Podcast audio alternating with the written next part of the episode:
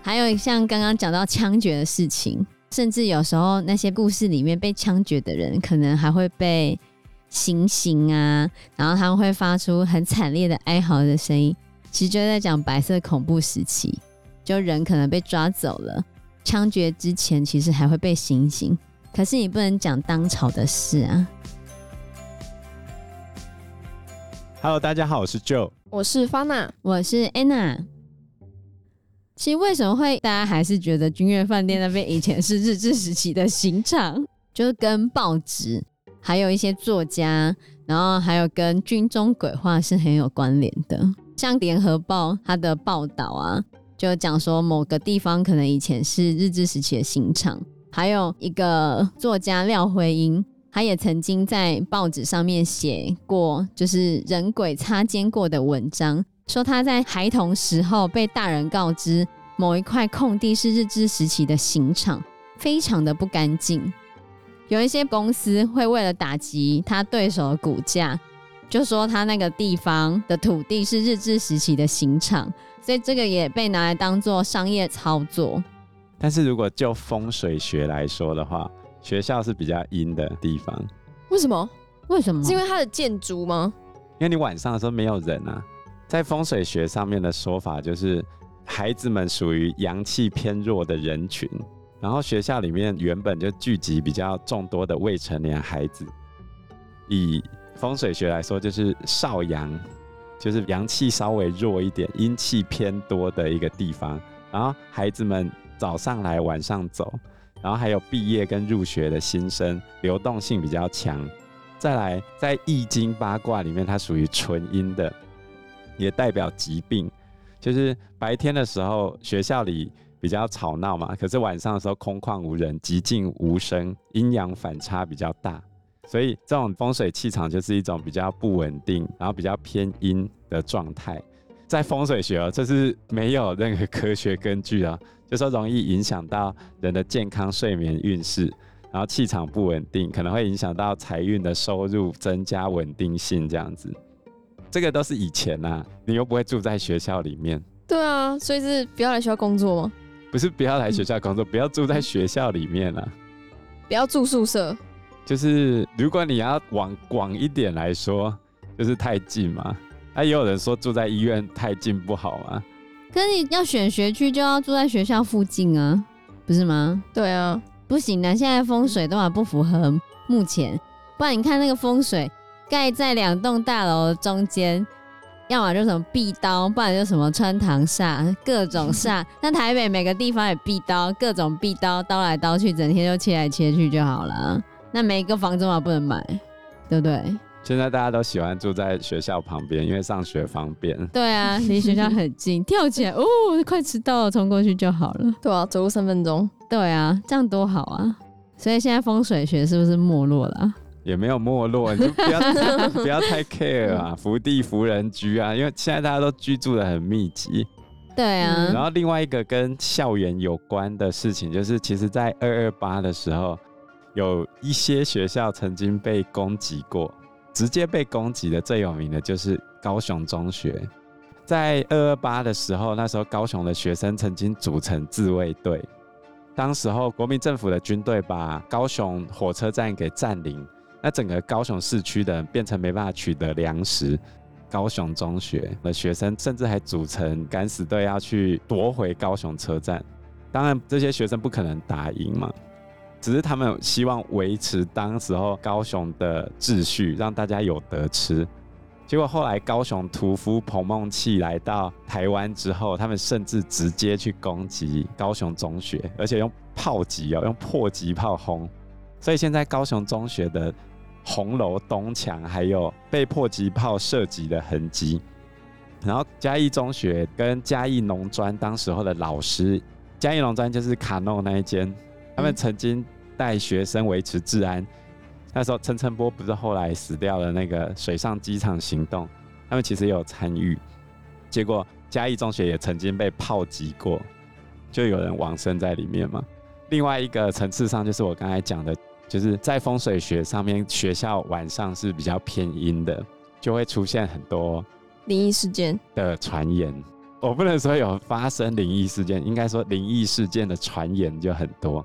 哦，所以其实这些东西会流传起来，就真的跟一九九零年代那一段时间台湾的那些灵异节目、嗯、或者什么军中鬼话之类的、嗯、很流行，有很大的关系。所以为什么各个地方都会一直讲说是日剧刑场？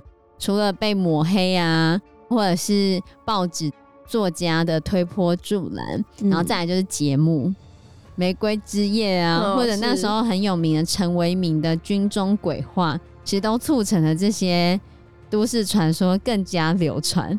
有些是编出来的啊，比如说几乎每一间大学都会有专属于他的鬼故事啊，比如说台湾大学。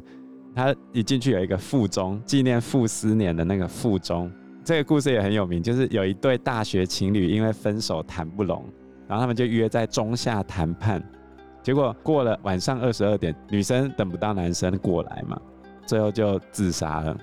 之后就有女鬼在附中下面来回走来走去的传闻。另外一个就是有一个女学生为了挽回感情，约她男朋友晚上十一点。在台大的醉月湖的湖心亭相约见面，想要挽回感情，但是没有等到男生过来，她就跳下去死掉了。这都是传说而已哦。嗯，之后就有人在晚上十一点的时候经过湖畔，然后他就坐在醉月湖的旁边。这时候突然后面有人就问他：“请问现在几点了？”然后他回头一看，没人。人所以其实这些故事会流传起来，就跟那个年代有关啊。那、哦、有时候节目为了做可怕事情，对对对，他们就会去编很多的故事，久而久之流传之后，可能大家就相信了。可是你如果仔细去看这个内容的话，会发现这些内容有很多可疑之处。举例来说，像这些日治时期刑场的鬼故事啊，都会讲说会有一些日本的军人呐、啊。会拿起刀子，然后行刑的时候就把人的人头砍下来。嗯，但是重回台湾日治时期的时候，死刑方式根本就不是砍头。那怎么会有砍头的这种死刑的方式呢？对，而且执行死刑的时候，就会讲说很多学校操场以前就是刑场，所以头就会滚下去，或者会把头丢到井里面啊，类似之类的。那这些其实都不符合日治时期行刑的方式，那其实是清朝，清朝才会用砍头的方式。嗯、所以日治时期其实枪毙之类的吗？日治时期其实是绞刑哦。所以除了砍头之外，日治时期鬼故事的行刑方式还包含了枪决，但日本其实不使用枪决，枪决其实是中华民国政府，就是国民党来台之后才使用枪决的。那那些鬼故事里面，或者那些传说里面的砍头跟枪决，其实是历史错置导致的结果。你会发现，那应该不是当时的台湾人的记忆，那应该是谁的记忆？那应该是那些外省人的记忆，对不对？因为那些外省人，oh. 他们当时在中国大陆的时候，都跟那些日本军人打仗，所以他们对于日本军人感到很害怕。然后日本军人可能会拿着武士刀砍人家的头，或会拿武士刀跟你拼命打仗。所以当时那些外省人对于日本人的害怕，对于日本人的担心，然后带到台湾人这边，变成这些都市传说。就是故事的融合啊，它其实夹杂着部分的真实，就是他们当时候看到的东西，跟一些灵异的传闻互相融合之后，变成这样的结果。所以，其实这些日治时期刑场的鬼故事，是外省族群他们对日本军人的印象移植到台湾这块土地上。不然，你如果说台湾被日本殖民的时候，行刑方式根本就不是这样子啊，行刑的人也不是日本军人。不过，基本上台湾这一块土地，因为我们早期发生民变械斗很多，所以几乎每一寸土地都有人往生过，尤其是西半部这边。那你要讲鬼故事嘛，也有这么一点合理性啊。通常大家在讲这个故事的时候，都是记忆比较新的。比如说之前正大的男生宿舍有一个很有名的故事，就是某一年寒假的时候，有一个侨生因为心脏病发猝死在男宿的寝室里面。嗯、结果这时候因为是寒假的假期，根本没有人回去嘛。等到室友回到寝室，在门外就闻到很奇怪的味道，嗯、结果一开门，那个水啊什么全部都渗到床上啊、床板上，甚至连铁架上面也有。据说正大的校方也把出事的那一间寝室封闭。从此之后，很多附近的学生都会在晚上听到咳嗽的声音，甚至还有人听到有没有人看到我的药包。从那间宿舍传出来的，对啊，那间宿舍附近就会听到这个声音。像这种故事，可能就是多种的社会事件或者真实发生过的事情，但是不是发生在那个地方，重复的不断组合之后变成了结果。对啊，还有像刚刚讲到枪决的事情，甚至有时候那些故事里面被枪决的人，可能还会被。行刑啊，然后他们会发出很惨烈的哀嚎的声音。那这其实是什么时期？其实就在讲白色恐怖时期，非常符合白色恐怖时期的那个样貌。就人可能被抓走了，然后就被枪决了。枪决之前其实还会被行刑，可是你不能讲当朝的事啊，你必须要讲。啊，是日治时期的事情，哦，所以这些故事就会被套上日治时期的帽子。但其实他是在讲着白色恐怖时期的那些不公义的事情，但是你又不可以明摆的讲出来，好，就全部被套上日治时期的帽子。所以外省人对于日军那些恐怖的记忆，还有当代的人对于白色恐怖时期的那些记忆，全部合起来，就把那些过错都推给日本人，都是日本人害的。所以有很多日剧的刑场，有没有很多日军砍人头啊、枪决人啊？然后那些刑场都会出现哀嚎的声音，所以你就会发现这些都市传说其实融合了非常多不同时期的记忆点。其实台湾的这些校园鬼故事啊，很大程度是受到日本的影响。举例来说，我们台湾的厕所鬼故事。主要的两个模式，第一个是马桶中突然有手伸出来，花子啊，对对，厕所里的花子。然后另外一个是有脸突然出现，这两个其实都是从日本的厕所怪谈出现的，这是第一种类型。在第二个容易出现的就是宿舍，在二零一九年网络温度计这个网站曾经做过校园鬼故事最容易发生地点的排名。厕所反而是在第二名，第一名就是宿舍，就是我刚才讲的那个湿水宿舍的鬼故事。刚才讲的那个鬼故事其实有超多版本啊，除了正大之外，连中兴大学、文化大学、东海大学都有这样的传说，连台大都有。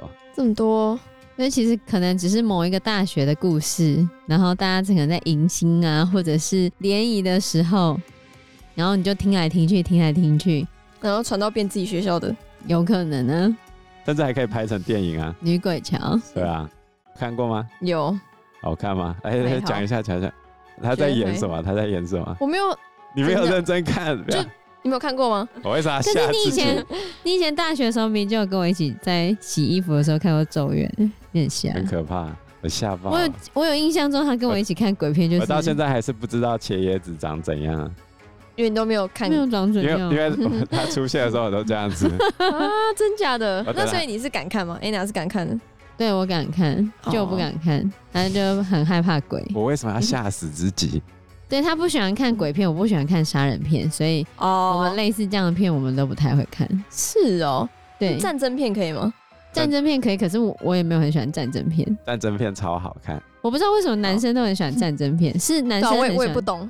对啊，我也不喜欢看，是因为弥补你们没有上战场的。我没有啊，我有，我有上战场。你没有上战场？那个召唤峡谷啊。嗯、呃，好的。哎、欸，女鬼桥，我帮你回忆一下。二零一八年校园撞鬼直播事件，有一个男勇士不信邪，在凌晨时分独自一人走到女鬼桥直播。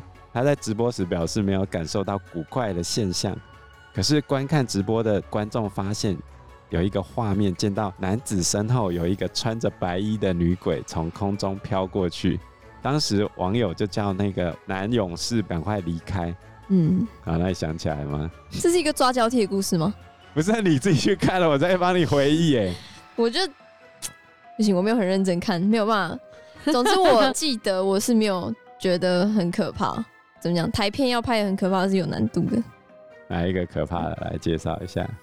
可怕的哦，我觉得《红衣小女孩》算拍的还不错了，真的啊。对，然后还有《中邪》也是不错。我还没有去看《中邪》第二集，但是它的评价也蛮好的，所以我猜应该是蛮可怕的。我近年来觉得很可怕，而且记忆很深刻，就是那个钱小豪复出的那个片，那叫什么？僵尸啊！它的海报，香港的，是一个僵尸，然后很多钱的那个。对对对对对，是可怕的吗？我也还没有看到那一部，我印象非常深刻，我觉得还蛮，就给人蛮大的压力。那你还记得他演什么吗？就他演一个一个那个太太，他为了让他的先生复活。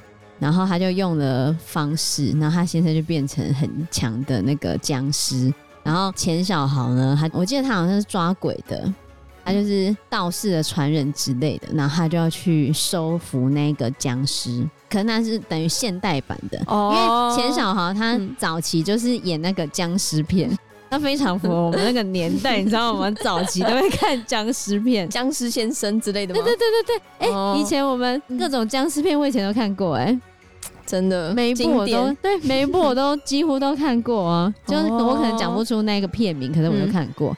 然后里面很明显就钱小豪，而且钱小豪是里面帅的。然后我记得当时我印象非常的深刻，所以有是有被吓到的那种。他是就是他会给你，对，我觉得会给你很大的心理压力。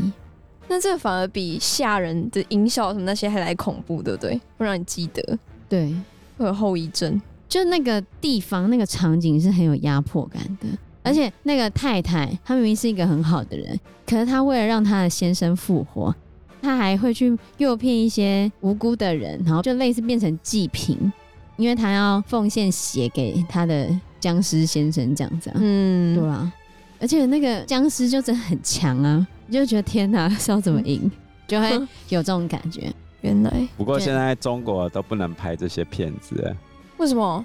因为现在中共那边是不鼓吹迷信风气，还有以鬼神为题材的电影，所以光僵尸这部片就一直被禁止在中国上映，所以很多电影公司都放弃开拍鬼片了。哦，真可惜。但是这一部僵尸算是在香港蛮成功的，所以后来还是有一些新的僵尸题材出现，不过比之前林正英时代的时候少很多。现在林正英都已经跑出来卖手游了。啊，林正英不是已经死了吗？我知道啊，他授权手游啊。其实我觉得这些都市传说或灵异故事，某种程度上也为大家生活增添了很多趣味，大家会去聊这件事情。但是另外一个部分就是跟健康有关的部分，大家可能就要比较小心，说会不会因此给自己一些错误的健康观念？对啊，多注意。聊聊是好，但是要去证实它对或错的时候，对某一些资讯去进行求证，也是一个非常重要的事情。巴娜今天听完了这些故事之后，有什么感想呢？我觉得媒体判读很重要，哎，判别假新闻。那你怎么判别？我现在怎么判别吗？对，对吧？哎、欸，对啊，高中没有教怎么判别这个、嗯。国中公民课本不是后面有教吗？还是没有？高中如果是你，你会怎么判读？假设是赖群上面出现那种新闻的话，如果我有点怀疑，我就会去 Google 查，然后如果就看一些资料，然后再选择到底要不要相信。所以你现在在于感觉到疑惑的传闻，你都会自己去 Google 查。对对对对，我觉得这是最快速判别方式吧。就去看一下对比之类的，自己去查一些东西，而不是直接接受。对对。现在 LINE 上面有几家公司，他们都有在做这种即时的事实查核，对吧？比如说 MyGoPen，你只要把收到那一则讯息贴上去，他的机器人就会直接回你他搜寻到的资料，立刻是真是假？对对对，他们会不断的去扩大他们澄清的资料库，这样子。不过总而言之，不要随意转发，因为你一转发，基本上就是用你自己的名声在为这一个新闻挂保证嘛。对啊，就像德州大学的那个稻盛传说，就是因为那个行政助理他挂了他的签名档，之后这个传言才会变得一直不停的传出去。即使是德州大学，他们已经出来澄清澄清辟谣了，还是没有用。这个传言还是一直的流传到现在，甚至变成各个国家不同的版本。可是源头就只是一个转发的邮件，太可怕了。随着社群网络的越来越兴盛，这种假讯息的渗透力越来越强啊，所以大家应该要更小心的去判别这些资讯的来源跟它的内容，不要盲目相信。对，所以我觉得就不要盲目接受那些讯息啊！毕竟现在我觉得 LINE 群上面的那些东西真的还是非常之夸张，还是要自己去审视那些新闻，审视那些讯息是不是真的。嗯，正确判读，媒体试读还是非常重要的。真的。好，那我们这一集的节目就到这个地方喽，谢谢大家，谢谢大家，拜拜，拜拜，拜拜。